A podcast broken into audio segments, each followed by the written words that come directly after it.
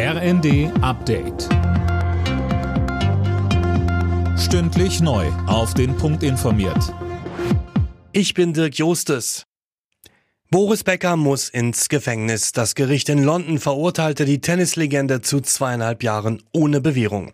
Anne Brauer. In dem Prozess ging es um Insolvenzverschleppung. Den Schuldspruch hatte die Jury schon vor drei Wochen verkündet, weil Becker Besitztümer und einen Kredit verschwiegen sowie große Summen an seine Ex-Frauen Barbara und Lilly Becker überwiesen haben soll.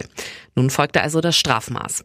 Der dreifache Wimbledon-Sieger kann jetzt noch Rechtsmittel einlegen, sowohl gegen den Schuldspruch an sich als auch gegen das Strafmaß. Unabhängig davon muss der 54-Jährige die Strafe aber erstmal antreten.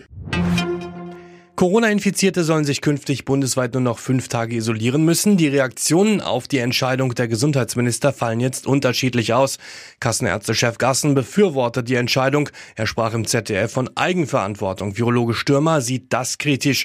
Er sagte ebenfalls im zweiten. Wenn man aber einen Anspruch hat, Infektionen zu vermeiden, dann kann man nicht einfach Omikron so äh, behandeln, Infektionen einfach laufen lassen. Wir haben immer noch ungeklärte Situationen, was Long-Covid angeht.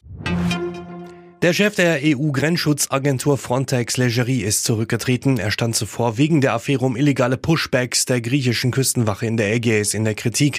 Dabei wurden Geflüchtete auf dem Meer ausgesetzt. Nach zwei Jahren Corona-Pause will München dieses Jahr wieder ein Oktoberfest feiern und zwar ohne Zugangsbeschränkungen.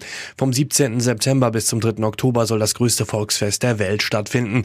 Vor der Pandemie lockte die Wiesen regelmäßig um die 6 Millionen Besucher an.